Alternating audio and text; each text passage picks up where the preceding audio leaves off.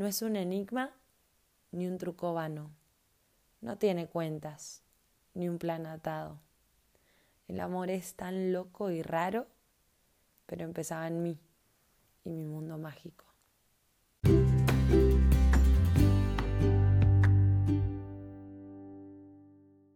Hay muchas ideas alrededor del amor, sobre qué es, por quién lo debemos sentir, el amor de pareja, el amor de familia, el amor al trabajo, no sé, las adicciones a veces también rayan en el amor. Y pues nosotras hoy nos, nos hicimos la pregunta, en primer lugar, sobre qué es el amor. La verdad, pensando y pensando, nos cuesta mucho definirlo, mucho. Hay mucha gente que dice que el amor mueve el mundo y pues yo creo que las tres creemos harto que sí. Y si es una fuerza que mueve el mundo, es muy difícil definirlo, es muy difícil definirlo. Mucha gente ha tratado de definirlo y se han enredado con la religión, no sé, muchas cosas. ¿Ustedes qué creen que es el amor? Yo creo que lo de que el amor tenga una definición tan difícil parte también del hecho de que cada uno experimenta el amor a su manera y lo transmite a su manera. Entonces, dar una definición a algo que realmente es algo muy personal es muy difícil de, definir como tal. Entonces yo realmente definición del amor no tengo establecida, pero sí que es verdad que hay una canción que me gusta muchísimo, que se llama Amar, de Pedro Pastor, y que su, su estribillo para mí resume muy bien lo que podría decir que es para mí el amor.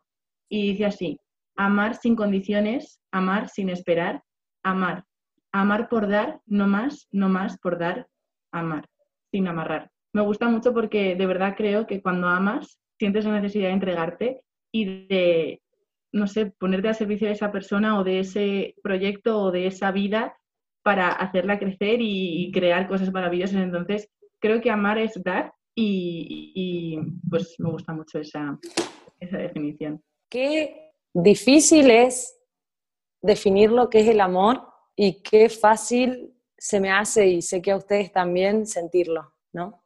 Así que comparto mucho también lo que decían de que como el amor es tan relativo, tan de cada persona, la, la, la definición creo que va a ser un rejunte de no sé cuántas millones de personas existen en el mundo, pero estoy también convencida de que en el amor se da y, y empieza por uno. Entonces, ¿tú crees que el amor más importante es el amor propio? Sí, lo creo. Creo que cuando una persona ya se deja de mirar con esos ojos críticos y, y, empieza a amar cada partecita de su cuerpo, de su cabeza, de, de, lo que dice y lo que hace, de allí para afuera lo que va a entregar va a ser amor pleno, sin condiciones. Yo no sé si es por las películas o porque es lo que más nos venden en la sociedad o porque es lo que más yo que sé qué, pero es verdad que muchas veces cuando nos preguntan por el amor, inevitablemente nos viene a la mente el amor de pareja, ¿no? Una pareja que se quiere y yo qué sé, a veces el amor lo reducimos al enamoramiento y el amor es algo tan amplio y se experimenta en tantas formas que, que de verdad es eso, definir lo que es el amor es muy difícil porque es que es muchas cosas. Entonces, recoger todo en una simple definición es como, wow, que probablemente existe y de hecho existirá en la RAE o lo que sea, pero, pero así a nivel personal se me hace muy difícil definirlo. Lo que sí que tengo claro y es muy cierto es que nos venden mucho el amor de pareja y nos venden mucho lo importante que es que nos quieran, pero se olvidan de vendernos lo importante que es que nos quedamos a nosotros mismos y lo fundamental que es que el amor nace de nosotros, lo tenemos dentro y una vez dentro lo podemos compartir. Si no hay amor dentro, no puede salir. Sí, es muy loco porque cuando uno investiga sobre el amor, uno encuentra definiciones biológicas sobre que necesitamos sentirnos amados o psicológicas como de la necesidad de afecto, de esos sentimientos, o no sé, seguro a nivel químico también habrá otra definición y sí, lo que ustedes dicen, cada quien tendrá su definición, pero es muy loco que eso de lo que tú hablas no nos lo enseñan, no nos lo dicen, no, nada. El amor propio como que siento que sobre todo a uno como mujer, a una como mujer, le toca descubrir que es importante sola, ¿sí? Al principio le dicen a uno mucho que, que hay que amar hacia afuera, que hay que amar al otro, que tienes que amar a tu esposo, que tienes que amar a tu hijo, que tienes que amar a tu familia, pero Nadie te dice nunca que tienes que amarte a ti primero antes de poder hacer otra cosa. Y yo pues yo creo que cada quien ama a su manera y uno no tiene por qué decir cuál es la forma correcta de amar, pero también comparto con ustedes que si uno no ha logrado ordenarse adentro, al menos conocerse, porque pues uno nunca tendrá todos los líos pendientes cumplidos, ¿no? Pero si uno empieza por conocerse y se ama, pues es más, más fácil amar a los otros. Totalmente de acuerdo. Y, y creo que igual todos, todos lo sufrimos. Creo que, que esa, esa necesidad de, de crecer nuestra autoestima desde chiquitos eh, nos falta a todos y a todas y, y, sería muy lindo trabajar sobre eso desde el principio. Creo que llenaría muchísimo más, te daría esa parte de autoconocimiento, a ver, que también es necesaria para el día de mañana, si uno quisiera elegir una pareja o no, conocer esa parte para, para poder, bueno, complementarla. Y te hago una consulta, Irene, que, que se me ocurrió ahí, una preguntita tonta. Uh, se viene. ¿Cómo te gustaría plasmar el amor propio, así, en una ficción? ¿Qué? Ahora de repente directora de cine, ¿no? sí. Un ratito, flayada, dale. Espera, Si vos sos recreativa. una película. Flipa, ¿Cómo me flipa. gustaría plasmarlo? Pues creo. Uf, espérate, ahora voy a pensar en, en cómo plasmaría que- el amor propio en una película. Como dijiste eso, como dijiste lo de que por ahí en las películas siempre nos, nos dan para consumir eso del el amor entre pareja, y estoy totalmente de acuerdo, se me ocurrieron dos preguntas. La primera es esa, y la segunda se la voy a hacer a Dani cuando me respondas esta. Oh, oh. A ver, ¿cómo plasmaría el amor propio? Pues creo que la película tendría que empezar eh, en un ambiente infantil. En el sentido de creo que el amor propio es algo que se tiene que empezar a construir desde bien pequeñito, que se tiene que cuidar, porque al fin y al cabo amarse a uno mismo es quererse y cuidarse a uno mismo y creo que el camino correcto y la forma correcta de hacerlo sería desde el principio.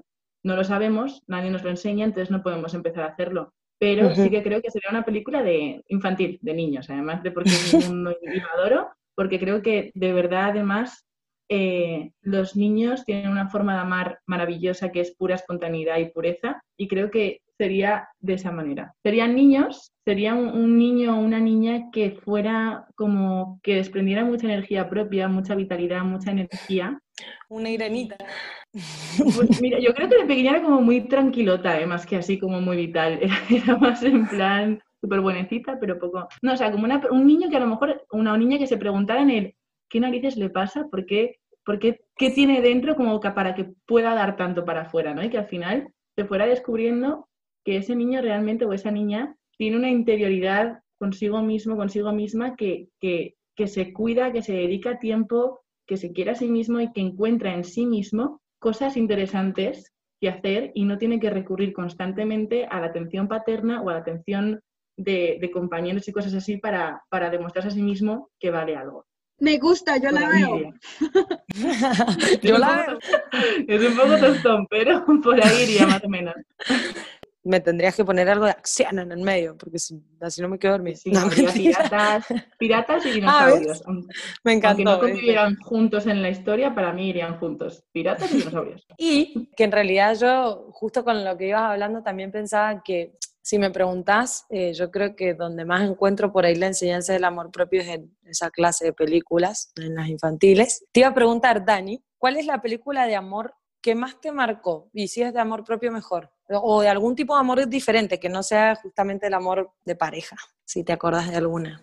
Sí, hay dos, hay dos. La primera es Patch Adams, no sé si la han visto. Mm, Sí, señora, Esa. hermosa. Al man, lo que tú decías al principio, eso de dar, de que amar es dar, tiene sus límites, tiene sus, sus cosas, ¿no? Pero Sí. mm, este man es el máximo ejemplo de cómo dar, ¿no? De que así soy yo, este soy yo, me conocí, me descubrí y voy a aceptarme independientemente de lo que me digan, de lo que piensen. Sí, esa me parece que lo dice mucho. Y otra se llama en español Atrapado sin salida y en inglés se llama One Flew Over the Cuckoo's Nest. Es vieja, es como del 70. El protagonista es Jack Nicholson. Y al man lo meten en un manicomio porque el Ujú. man no está loco, pero sí es un loco. ¿Sí me hago entender? Sí. Entonces, como Sí. nadie lo entiende, lo solucionan metiéndolo al manicomio. Y el man lo que hace es empezar a apreciar a sus compañeros como un par.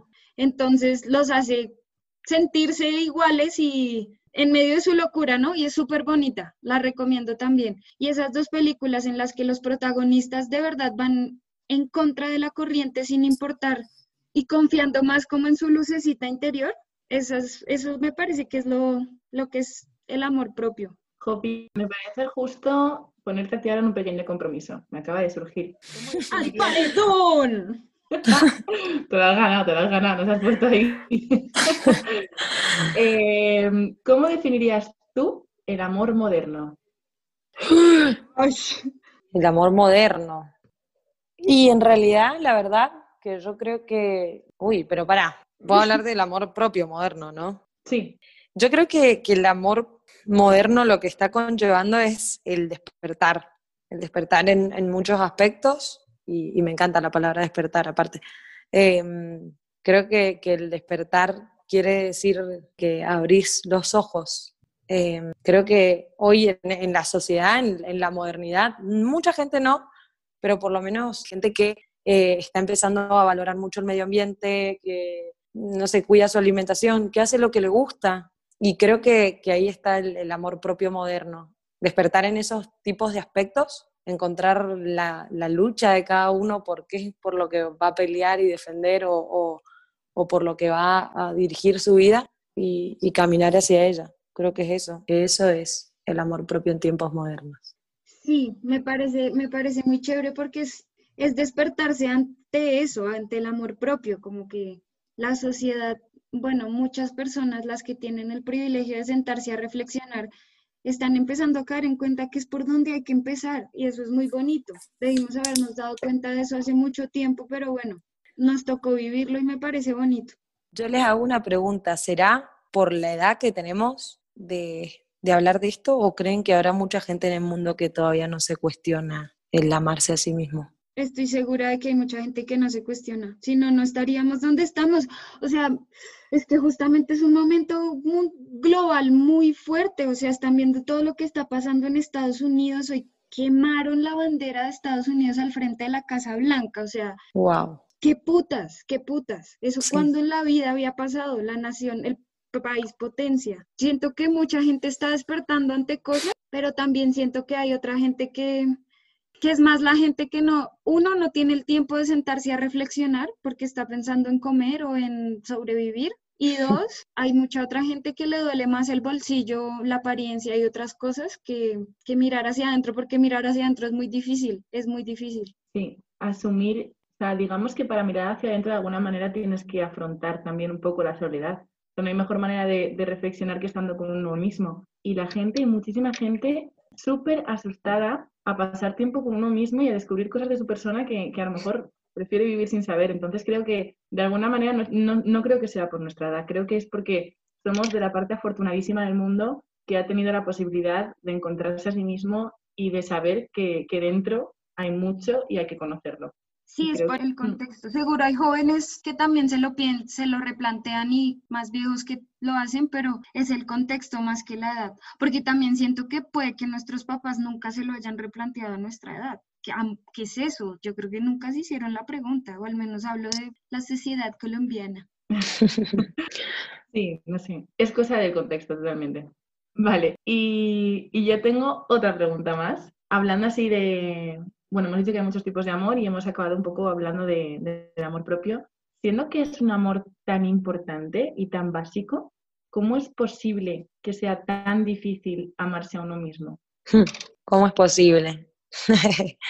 Yo creo que, que, eso empieza también por, por lo que hablábamos recién, por la falta de, o por la necesidad desde chiquitos de tener la aprobación, ¿no?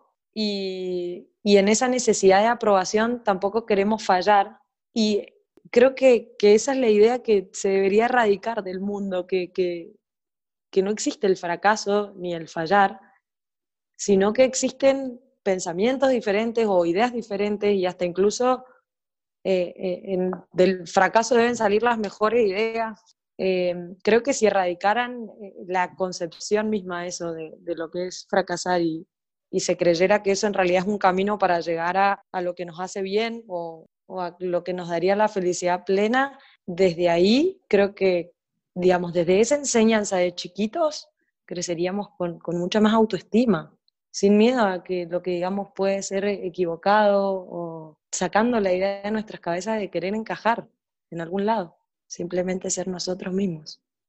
Pues yo primero me hice esa pregunta en el amar a alguien, porque es tan difícil amar a alguien. Entonces empecé a pensar muchas razones de por qué a veces es más fácil pelear o responder porque las personas se responden con orgullo o con celos o bueno, cosas así. Y luego me di cuenta pues que tenía que que empezar por mí, ¿no? Entonces me hice esa pregunta también de por qué es tan difícil amarnos a nosotros mismos.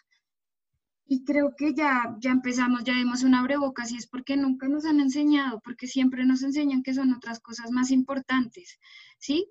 Es más importante mm, pensar en el colegio, en tu materia, en aprender inglés, en aprender matemáticas, em, en aprender a vestirte, a comportarte bien, muchas cosas y nunca te dicen que que debes amarte. Y yo creo que que la gente se ame es bastante problemático para, para la gente que mueve la economía, no solo de la plata, sino del poder, ¿sí? Porque si la gente empieza a ser más consciente de sí mismo, deja de consumir tanta mierda que nos han vendido desde hace mucho tiempo, como farmacéutica, plástico, muchas cosas, muchas cosas, mm. eh, productos de belleza, música, entonces, sí, los que tienen, pues yo pienso, ¿no? Que a los que siempre han tenido el poder realmente les conviene mantenernos mirando hacia otros lados. Mm, Totalmente. No, iba a decir buen tema para un episodio.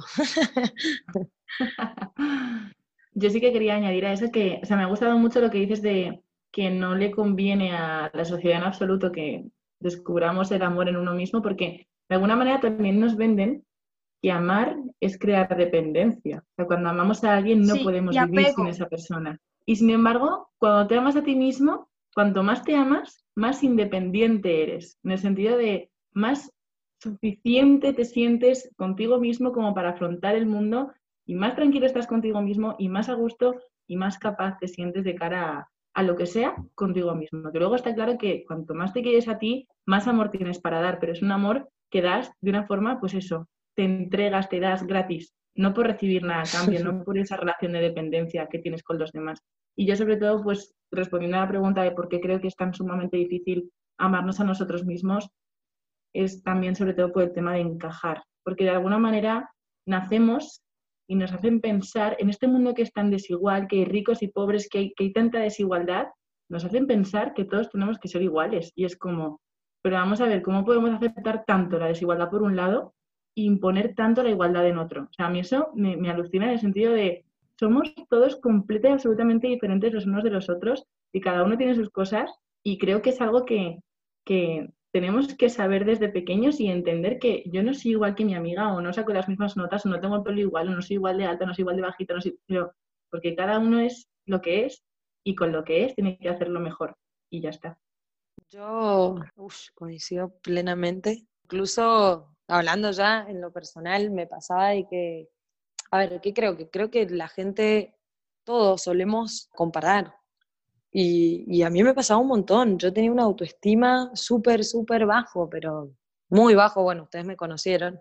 Tuvimos ¡Oh, re linda, boluda! Qué tonta.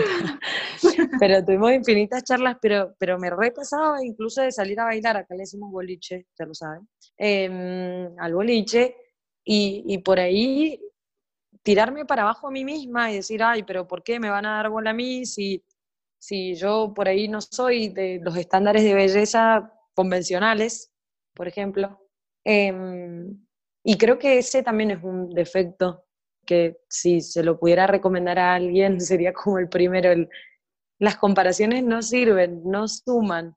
Todos somos diferentes, siempre va a haber alguien por arriba tuyo y por debajo en cuanto a inteligencia o lo que quieras, y eso a vos no te hace menor, ni, ni mejor ni, ni peor. Eso te hace ser vos. Y todo lo que tengas vos para dar va a ser único. Y, y solo hay una persona como vos en el mundo. Entonces, eh, creo que eso es hermoso ya. planteárselo así desde, si te lo plantearas desde chiquito, olvídate, te lleva al mundo puesto. Sí, exacto, porque eso va muy ligado al tema del programa pasado, ¿no? Cuando yo entiendo que todo lo que existe en el mundo es diferente a mí, pues ya no soy ni más ni menos, solo las otras cosas son diferentes, todo el mundo está construido de cosas muy diferentes, de hechos, de, muchas cosas muy diferentes. Entonces sí, sí, vuelve a lo mismo. Si nos dijeran eso desde que estamos pequeños y, y no sé, las niñas, bueno, y los niños también no se compararan, es que ella tal cosa y yo no, es que a ella tal cosa y yo no. No, no, o sea, no, sí compararse no. Y muchas veces los papás recaen en ese, en ese juego y eso es súper grave, como de comparar hijos o de comparar sus hijos con otros hijos, como, ay, es que a esa familia sí le va bien y a nosotros no. Pues ahí ya empieza, ahí ya empieza todo. Sí, de alguna manera vivimos completamente en el mundo de la comparación y estamos, es, es eso, como no nos enseñan a mirar hacia adentro, nos pasamos el día mirando hacia todas partes y comparándonos con lo que nos encontramos. Y, y de todas maneras os escuchaba y digo, es que todo esto de somos todos únicos, todo el mundo es diferente, todo el mundo es, es, lo que eres y tienes, es como, es tan fácil decirlo, tan bonito escucharlo y tan difícil aplicarlo. Absolutamente difícil. Ah, ¿Por qué? ¿Por qué? Años de trabajo.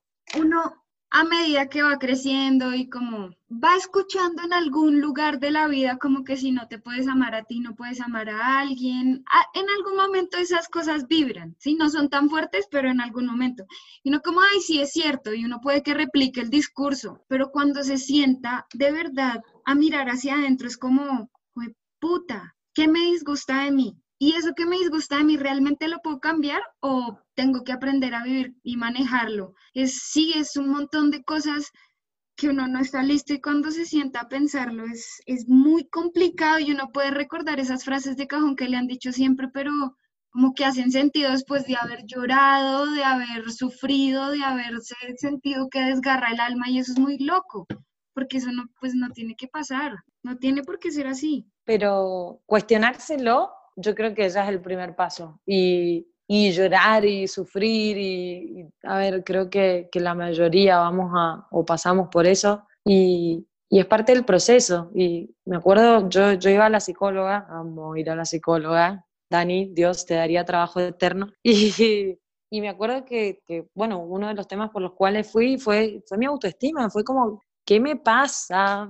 ¿Entendés? Y, y me acuerdo que ella me dijo, mira, si ya estás acá es porque vos ya diste el primer paso, el proceso ya, ya comenzó. Pero me acuerdo que gran parte de lo que se trabajaba ahí, también aparte de las comparaciones, eran las expectativas ajenas y las propias.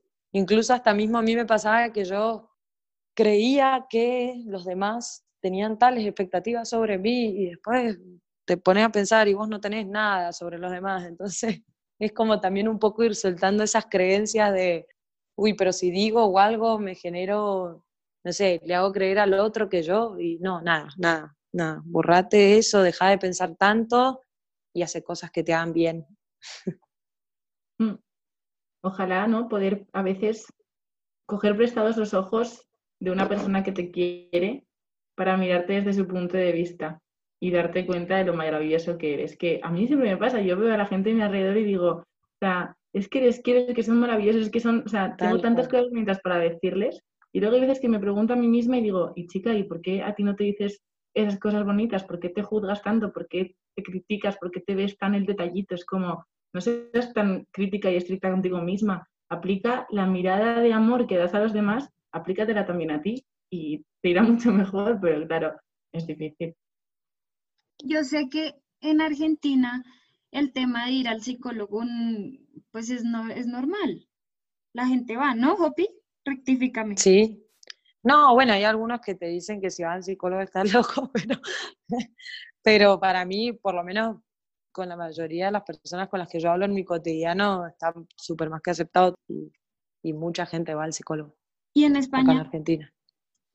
Yo diría que en España no está tanto. O sea, obviamente, eh, si vas al psicólogo no estás loco. Todo el mundo sabe que, que si vas al psicólogo, pues, de hecho es como, eh, a mí muchas veces me han dicho, la gente va al médico porque le duele la barriga, porque no vas al, al, al psicólogo cuando tienes algo en la cabeza. Te duele el corazón. Sí, o algo así.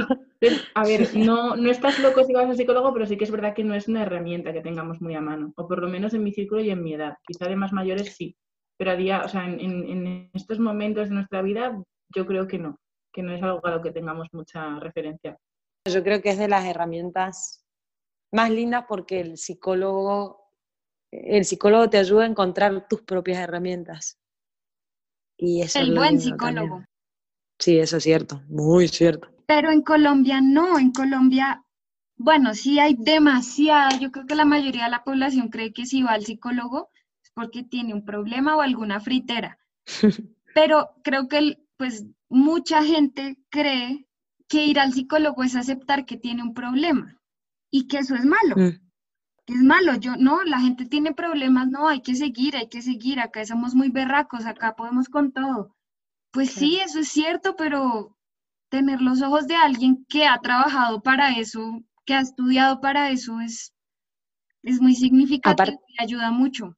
Aparte, no solo es tener los ojos de alguien que, que te va a ayudar a encontrar las herramientas y todo, sino que es tener tu espacio, el espacio que, que tenés para vos mismo, para aflojar, para sentir y para escucharte, porque a veces cuando decís las cosas en voz alta, te das cuenta que era una boludez lo que estabas pensando, o que la respuesta la tenías en la punta de la lengua, pero hasta que lo decías en voz alta no aparecía.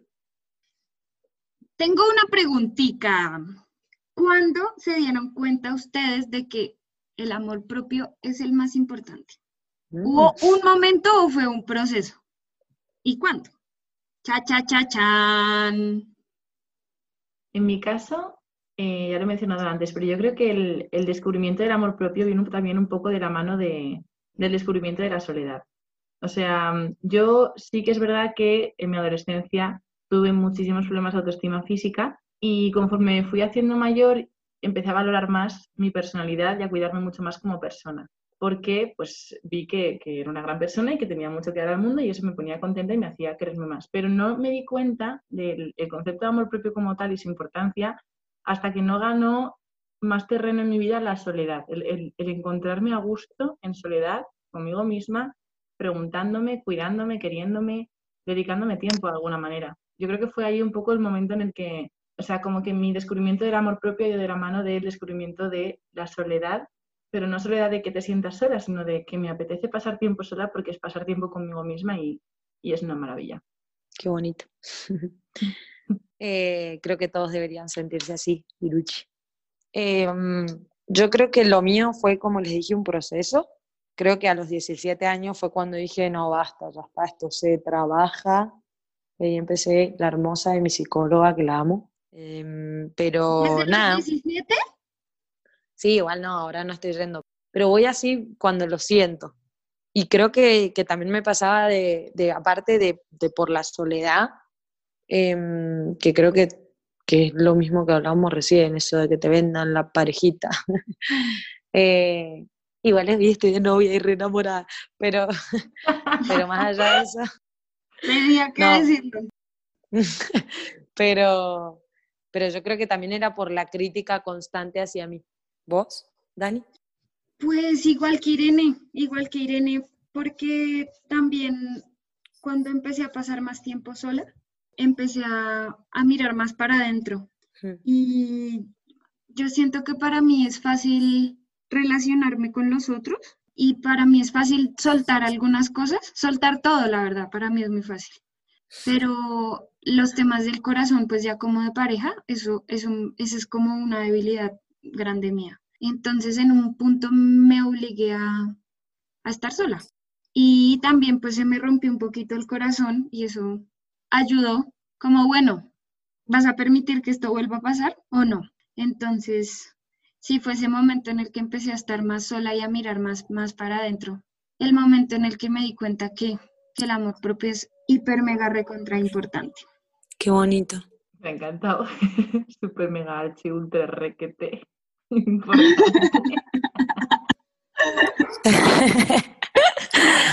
Em, yo lo que les iba a agregar era que vieron la introducción que tuvimos en este episodio. Nada, esa, esa canción que yo escribí, que fue hace ya bastante tiempo, eh, la empecé escribiendo como si fuera para, para, una, para un hombre, para una relación, pero en realidad la escribía para mí, para decir, el amor empieza por vos y si vos no lo creás, no lo gestás, no va a poder ser para con los demás. Y les pregunto, ¿qué recomendarían hacer para encontrar el amor propio? Conocerse, sin duda, conocerse.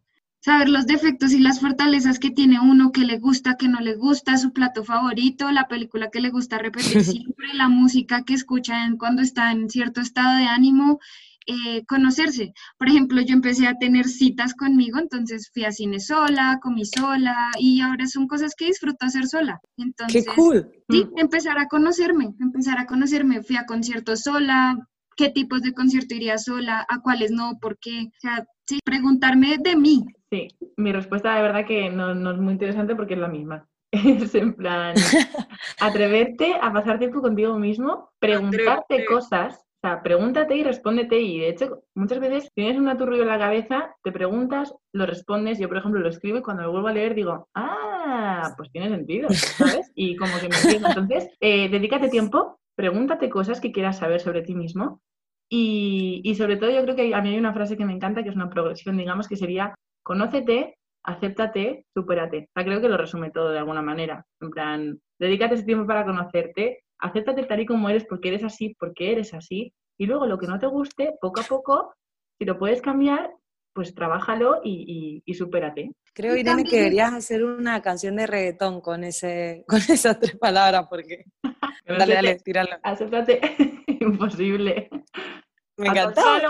En mi opinión, y yo qué recomendación daría sería hagan lo que les gusta, sin más, sin pensar en nada, hacelo, si te gusta, si te llena el alma, como a mí me llena el alma, por ejemplo, hacer esto con ustedes, just do it. Haré un inciso.